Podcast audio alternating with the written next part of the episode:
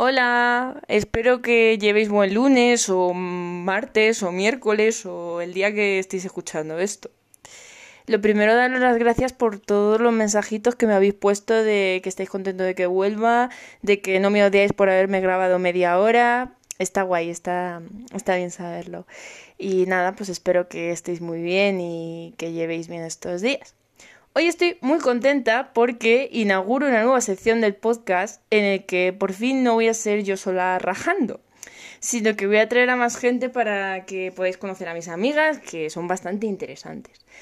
Y hoy empiezo la, sección con una amiga a la que conozco desde hace muchísimos años, que se llama Soraya. Hola, Soraya. Hola, ¿qué tal? ¿Cómo estás? ¿Qué tal todo? Pues la verdad es que bastante bien. ¿Estás contenta porque llega el verano? Estoy contenta porque llega el verano, sí. Ya lo necesito, la verdad. bueno, muchas gracias por acceder a grabar esto conmigo, la verdad, y ser el conejillo de Indias, porque es el primer podcast que grabo con nadie, así que, pues eso. Muchas gracias por estar aquí, como dice la canción. Me encanta. Bueno, no le voy a quitar a Soraya la oportunidad de presentarse, pero sí que os voy a hacer una pequeña introducción. Ella es instructora nacional de Kung Fu, de Kung Fu Shaolin, importante esto. Y esa es la principal razón por la que estoy aquí, aparte de porque es muy maja y es mi amiga. Vale, pero ¿cómo ha llegado Soraya a este punto? ¿Qué, es exactamente esto del Shaolin? Cuéntanos un poco, para quien le suene un poco a chino. Chiste malo, jeje. vale, el Kung Fu Shaolin viene de China, ¿vale? Concretamente de la provincia de Henan y mm, bueno, podría desglosar el nombre de Kung Fu Shaolin. Shaolin es el nombre del sitio en concreto y Kung Fu quiere decir, así en resumen, dominio de una habilidad. En este caso, habilidad marcial. Es lo que usaban los monjes antiguamente para ejercitarse después de tantas horas de meditación. Pero bueno, como mm, si buscáis algún vídeo podéis ver que se les ha ido un poco la olla y de hacer ejercicios así, más de artes marciales y tal, pues ya se han ido un poco más a, las piruetas y eso, pero conservan la parte tradicional. Yo llevo casi ocho años entrenando Kung Fu Shaolin, la verdad, sí, ocho años casi. Joder, eso es muchísimo tiempo ahora que lo pienso. Ay, madre. Bueno, yo ya os había dicho que mis amigas eran interesantes. Eh, como de hoy el tema que vamos a tratar, yo sé cosillas a nivel básico, la conversación va a ser un poco más, eh, yo le hago preguntas, mm, más rollo entrevista. A ver, la primera. ¿Tú cómo decidiste empezar en el mundo de las artes marciales y por qué entre todas las que hay te especializaste en Kung Fu? Cuéntanos. Mm, vale, pues eh, a mí siempre me han gustado las artes marciales desde que era muy pequeñita, pero bueno, tuve la oportunidad de aprender karate con 15 años. Estuve como tres años y medio, una cosa así. ¿Por qué? Porque el profesor un día, mm, bueno, el profesor es que era un poco, en fin, eh, daba media hora de clase y luego media hora hablando. Y en una de las clases me dijo que yo no servía para las artes marciales. Y dije, ¿perdona? o sea, em, nunca, pero nunca os digan que no podéis hacer algo, porque lo podéis hacer y eso es lo que me apliqué yo. Entonces, con 20 años, eh, bueno, evidentemente dejé el karate y dejé a ser profesor. Bien hecho. y me metí en Kung Fu Shaolin, lo vi por internet y, empecé ahí y hasta ahora. Bueno, también he hecho tres artes marciales, pero básicamente me he centrado en el Kung Fu Shaolin. Ok, eh, eh, eh, vale, esperad que me sitúe yo un poco. Apenas, apenas ha notado que llevamos un guion, perdonadme. vale. Pues mira, iba a meterme un poco en la materia, pero bueno, sí, vamos a ir por partes y luego reflexiono un poco más sobre esto que nos has contado. La primera pregunta, ¿tú crees que existe machismo en el mundo de las artes marciales y particularmente en el kung fu? Eh, sí y sí. vale. Es difícil que una mujer prospere en las artes marciales. Eh, ¿Por qué? Pues precisamente por eso. Por, por ser mujer, ¿vale? Yo he tenido que soportar comentarios del tipo, uy, a ver si te voy a hacer daño, uy, bueno, es que una mujer mm, dar clases de adultos de kung fu, uy, es que no impone tanto. Y es como, ¿y por qué no voy a imponer tanto si tengo el mismo conocimiento que un chico? No entiendo, ¿sabes? O sea, eso pasa en muchas artes marciales. Afortunadamente, poco a poco, más lento de lo que a mí me gustaría, pero poco a poco se va igualando. Pero sí, por desgracia sí hay machismo en, en las artes marciales. Y yo te pregunto, ¿tú crees que esto es por qué? ¿Por la tradición de las artes marciales? ¿Porque os consideran menos fuertes a las mujeres? ¿Un poco por todo? ¿Tú por qué crees que es? Mm, a ver, si es cierto que en la tradición el kung fu está desarrollado por monjes y normalmente, claro, eran todo hombres. Entonces, en parte sí que se puede ver un poco lógico que haya muchos más hombres que mujeres practicando, mm, en este caso, kung fu. Pero sí es verdad que también eh, no son tan populares o tan famosas, pero sí que se han desarrollado escuelas de artes marciales para mujeres, es decir, específicamente de mujeres. Entonces, mm, realmente no sé por qué hay ese machismo, pero lo hay. Porque vivimos en una sociedad XD. Eh, eh bueno, te iba a preguntar por experiencias, pero ya me has contado un poco pues, comentarios que te han hecho y cosas así que no han sido muy agradables. ¿Alguna experiencia más hardcore que hayas vivido, que hayas dicho, hostia, qué fuerte, esto es puro machismo, me están dejando por debajo porque soy una mujer XD LOL? Pues bueno, yo no voy a decir nombres ni voy a decir. Sí, lógico, lógico. pero. Em, en una arte marcial X, ¿vale? Yo pertenecía a un grupo de exhibición y, y bueno, digamos que los chicos tenían catas súper chulas, así, con saltos y con armas súper chulas, ¿no? Y a las chicas eh, se nos resignaba a hacer una cata de abanico y ya está. Y era como, pero ¿por qué nosotras no podemos hacer las formas que hacen ellos? Y no, porque no queda bien, es que un abanico con un chico, imagínate, y es como, un abanico, pero eh, entonces los que hacen tai chi con el abanico, que son todos gays, es que, y, pero, y, aunque lo fueran, ¿qué más da? Es que, no sé, es, Así como experiencia hardcore podría decirte eso. Es súper absurdo. ¿Y tú crees que el profesor este que te dijo que no valías para karate también pudo ser porque eras mujer? ¿O simplemente es porque era tonto? ¿O por las dos cosas? Mm, yo creo que es porque era tonto. En, en, su caso no creo que fuera por machismo. Yo creo que era, que era tonto y ya está. Ok. Vale. A mí me consta que tú tienes compañeras en Kung Fu. Y me, me, molaría preguntarte si alguna vez habéis hablado de esto, de situaciones machistas que hayáis sufrido, si habéis compartido experiencias o no es un tema del que hayáis hablado nunca. Sí, sí, lo hemos hablado. El vestuario de chicas ahí. el, el estereotipo. Exacto. El clásico. Lo, lo, hemos hablado algunas veces, a veces como con cosas, ¿no? Como diciendo, joder, a ver si voy a ser yo, pero no no mm. éramos nosotras, era, era básicamente que la situación estaba sucediendo y a veces parece que no sucede porque dices, ah, no, pues seré yo, que a lo mejor estoy paranoica, pero no, pasa, pasa más de lo que parece. Bueno, por lo menos está guay.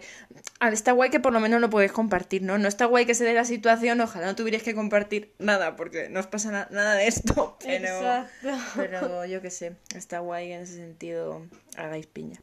A ver, para quien no lo sepa, Soraya es, es instructora de niños principalmente. También me da clase a mí, pero bueno, eso va poco aparte. A ver, yo te conozco y yo sé que tú no haces diferenciación de géneros en tus clases, evidentemente. ¿Tú crees que en las nuevas eh, generaciones también se sigue haciendo esta diferenciación? ¿Se sigue notando tanto este machismo? ¿O crees que ya estamos avanzando y que entre los niños que están dando ahora kung fu se está cerrando un poco más esta barrera? ¿Ya no se nota tanto? Mm, yo creo que sinceramente ya no se nota tanto. Yo, por ejemplo, en mis clases tengo más niñas que niños. Uy, eso está muy chulo. Y la verdad es que se les enseña exactamente lo mismo. Mm, fuerza, potencia, velocidad, coordinación y, y los niños no es que hagan una diferencia de, oh, es que es una niña, oh, es que es un niño. No hacen diferencia, la verdad. Los niños al fin y al cabo son niños y aprenden de los estereotipos de los mayores. Si les das una educación basada en la igualdad, pues evidentemente eso se va a reducir. Y por suerte parece, al menos lo que yo veo, es que se está reduciendo esa diferencia de género. Joder, yo no lo habría explicado mejor. Muchas gracias, me ha, me ha parecido magnífico, en serio. Eh, vale. Eh, y ahora, eh, a ver, esta es una pregunta un poco tal. Tú, sinceramente, ¿cómo te sientes cuando, cuando te diferencian por género? Y ya no solo como alumna, como persona se está formando, sino como instructora, que tú eres profesional, que tú sabes y tienes títulos que lo demuestran y que aún así la gente te sigue diciendo cosas, pues como lo que me has comentado antes, que es que una profesora de Kung Fu impone menos que un profesor de Kung Fu, es como, what the fuck. Hombre, al principio me quedo como, eh, no me entra en la cabeza, luego me da rabia y luego reviento, básicamente. Y como, uff, no sé, mm, vale que biológicamente a lo mejor un hombre, que, que, una mujer también, pero un hombre tiene más facilidad para coger fuerza, por ejemplo. Una mujer también lo puede tener, pero un hombre, por ejemplo, le cuesta mucho más tener flexibilidad. Es un hecho. Mm. Es así. Pero sí es verdad que, que, cuando hacen esa diferencia, y ya no solo en, en Kung Fu, sino en Karate, a lo mejor también lo he visto. No lo he visto tanto en... Sí, yo es que he hecho muchas artes marciales. No lo he visto.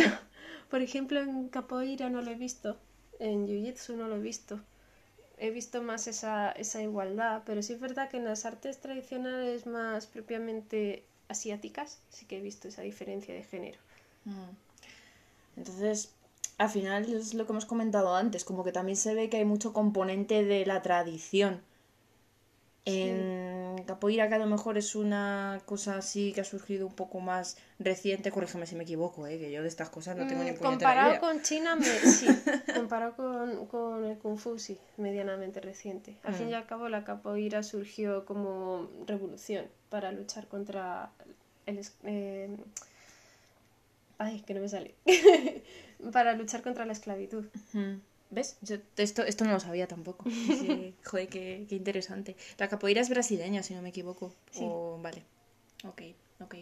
Claro, a ver, al final no es lo mismo cuando te surge un arte marcial de una revolución que cuando te surge de una tradición de monje a monje. Hay un código ahí más, más estricto y todo.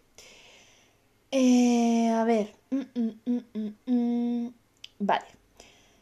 Eh, eh, eh. Espera, que me sitúo. Estoy aquí. Perdonadme, de verdad. O sea, yo normalmente intento hacer estas cosas más fluidas, pero es la primera vez que estoy probando este formato y aún le estoy dando una vuelta. Vale. antes nos has comentado que hay escuelas de artes marciales que son solo para mujeres. Eh, tengo curiosidad por esto, si nos puedes contar algo más o si conoces algún tipo de movimiento que sea de solo mujeres que se haya desarrollado en Kung Fu, en algún otro arte marcial, por contarnos un poco, porque la verdad me resulta interesante. Mm, yo sé que en China, mm, no sé si lo seguirá viendo, yo imagino que sí, hay como, se les podría llamar sectas. Sectas, vale. Eh, que eh, son templos eh, especiales para mujeres, ¿no? Son monjas y solo pueden entrar mujeres. Es, es, un poco nazi, la verdad, porque solo pueden entrar mujeres y solo pueden entrar mujeres chinas. Es decir, si yo, por ejemplo, quiero ir ahí, no puedo. Ya. ¿Vale? Y sí es verdad que siguen una tradición de, de, muchos años y enseñan como técnicas secretas para mujeres y esas cosas, pero movimiento así de, de mujeres en las artes marciales, lo único que conozco son los cursos de defensa personal y esas cosas, pero no sé, movimiento así en sí mismo, asociaciones, cosas así, no, vale. Claro, es que al final lo que pasa un poco, o sea, lo que has comentado me parece súper interesante, de estas monjas que se van al templo y tal, pero al final tampoco surge como un rechazo al machismo, sino como que surge como otra institución, otro código más, pero lo que pasa que en este caso aplicado a mujeres, ¿sabes? Sí. O sea, no es como que se cree un espacio en el que las mujeres puedan decir, pues como estáis siendo gilipollas con nosotros, nos hacemos nuestro espacio, o un espacio donde las mujeres se pueden sentir más cómodas, sino que esto entra más dentro de otro código de artes marciales chino aplicado a mujeres. Pero bueno, aún así, aún así me ha parecido muy interesante. Gracias por comentármelo. Bueno, eh, bueno, yo ya he dicho, eh, yo no puedo comentar mucho del kung fu porque yo doy clases particulares desde hace relativamente poco y no a nivel profesional. Entonces mm, yo no he sufrido discriminación porque no me he relacionado con nadie del mundo, ¿sabes? O sea, solo he tenido Soraya de profesora y durante un tiempo tuve a un amigo mío que se llama Jorge de compañero y pues sin más, hacíamos los dos la clase y... y fin. Bueno, eh, recapitulando. Eh, Soraya, además de ser instructora de Kung Fu, eh, tiene un grado universitario en medicina china, practica danza del vientre y, a nivel profesional, toca el violín, toca el piano, dibuja, tiene nociones básicas de hacer tatuajes y escribe, y si se me ha olvidado algo, dímelo porque es que hace muchas cosas. no, no se te ha olvidado. no se ha olvidado nada. Entonces, a mí me gustaría preguntarte por qué entre tantas cosas que te gustan y tantas incluso entre otras cosas que has estudiado y a, las que te habías podido dedicar, ¿por qué has decidido dedicarte al kung fu? ¿Por qué te gustaría seguir trabajando en este ámbito en el futuro de todas estas cosas? Pues por la simple y llana razón de que es lo que más me llena y es lo que más me motiva en la vida. Qué bonito. Sin más. Sin más. Así, o sea, para mí enseñar es lo que más me llena. Y si son niños, mejor. Bueno, si son adultos también no me importa, vale, Luna. no, no, tranquila, no pasa nada. El simple, el simple hecho de enseñar me, me gusta, me llena mucho. Es como, para mí no es trabajar. Joder, pues eh, sí, pues entonces ya lo has definido tú. Porque yo creo que al final lo guay sería que aspiráramos a tener trabajos en los que sintiéramos que no estamos trabajando. Y eso es algo que muy pocas personas consiguen o llegan a conseguir. Entonces, Joder, está muy guay. Además que yo ya te he dicho muchas veces que yo personalmente pienso que se te da muy bien dar clases, por lo menos por lo que yo he visto, porque no sé. Aquí parece que estoy haciendo publicidad, pero en realidad estoy divagando un poco. Pero también si te interesa lo del kung fu, tú escríbeme, yo te paso contacto de Soraya. Bueno, en fin.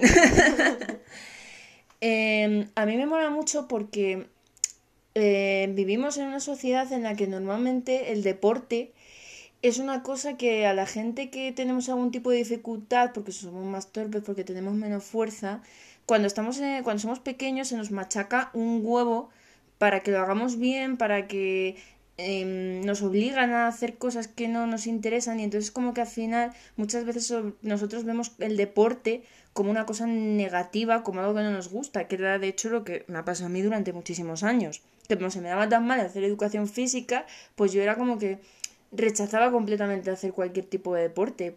Entonces, una cosa que haces tú en tus clases es que em, le transmites a la gente que realmente eh, puede hacerlo y que da igual si no tiene mucha flexibilidad, si no tiene mucha fuerza, si mm, le cuesta mucho al principio, mm, vas poco a poco y le transmites que puede hacerlo. Y me parece que eso es algo muy, muy guay y muy bueno para una profesora, la verdad. Gracias. bueno, pues en general esto es todo. Estas eran todas las preguntas que te quería hacer. Si a ti quieres comentar algo más o decir algo más a nuestros oyentes, a nuestros poco oyentes, hola, cariños, gracias por estar ahí. a nuestros oyentes, puedes decírselo pues no sé, me puedo poner en plan motivacional. ah, sí, por supuesto. O sea, aquí en, este podcast nos va mucho la motivación, así que. Ah, pues ya está. Si quieres, puedes, ya está. No, no, no sé eso. Eh, no sé, yo por ejemplo, cuando empecé, a mí es que no daban un duro por mí, entonces yo con eso en verdad lo agradezco que me haya pasado eso, porque me enseñó a valorarme. En vez de hundirme, dije, ah, que yo no valgo, pues me busco un sitio donde me acepten tal y como soy. Y ya está. Es que es básicamente eso. Muchas veces nos dejamos llevar por lo que opinen, ¿no? Como lo de que tú no sirves para esto, tú no sirves para lo otro. No, es que a lo mejor esa persona no es la adecuada para que te enseñe. Entonces es mejor buscarse otro sitio donde estés bien, donde estés a gusto, donde veas que aprendes. No sé, hablo un poco desde mi experiencia y no sé, el kung fu es, es algo que me llena muy mucho. De Kung Fu en Argüelles, ¿vale? o sea que básicamente el mensaje es eh, seguirlo intentando aunque te digan que no puedes, ¿no? Sí, básicamente. Muy bien. qué guay. Bueno amigos, pues me ha molado mucho presentaros a Soraya, la verdad, porque nos conocemos desde... Bueno, en realidad nos conocemos desde hace un huevo de años, pero somos amigas desde los 16 años. ¿Desde los 16? Sí. Ay, 12 años ya, casi. Ha pasado un huevo de tiempo. Dios santo, nos hacemos mayores. Qué lástima. Ahí, ahí, animando al personal que tenga nuestra edad y que nos esté escuchando. Eres viejo y lo sabes. No, viejo joven. Y yo qué sé, es una persona a la que yo siempre he admirado mucho por ya te he contado todas las cosas que hace y me apetecía hablar un poco con ella de este tema, compartir su experiencia y espero que este capítulo te haya resultado interesante. Es el primero que hago en este formato y de nuevo gracias por haberte metido aquí de conejillo de indias. Nada, gracias a ti por darme la oportunidad. Ya ves. Yo encantada de que la gente cuente cosas que quiera contar. Bueno, pues nada, chicos. Ya. Este, este no va a durar media hora, pero tampoco va a durar siete minutos. bueno, 21 minutos. Tres veces siete. Sí. Le voy a tener que cambiar el nombre al podcast. Pues nada, como siempre, muchísimas gracias por escucharme. Espero los comentarios porque la verdad que tengo bastante curiosidad por saber qué os parece este formato nuevo. Y irónicamente os dejo porque me voy ahora a hacer kung fu con Soraya. O sea, Hoy, hoy nos hemos cuadrado muy bien el día. espero que os vaya muy bien y nos vemos la próxima semana. Un besito. Cuidado mucho. Despídete tú también, Soraya. Un besito a todos los oyentes.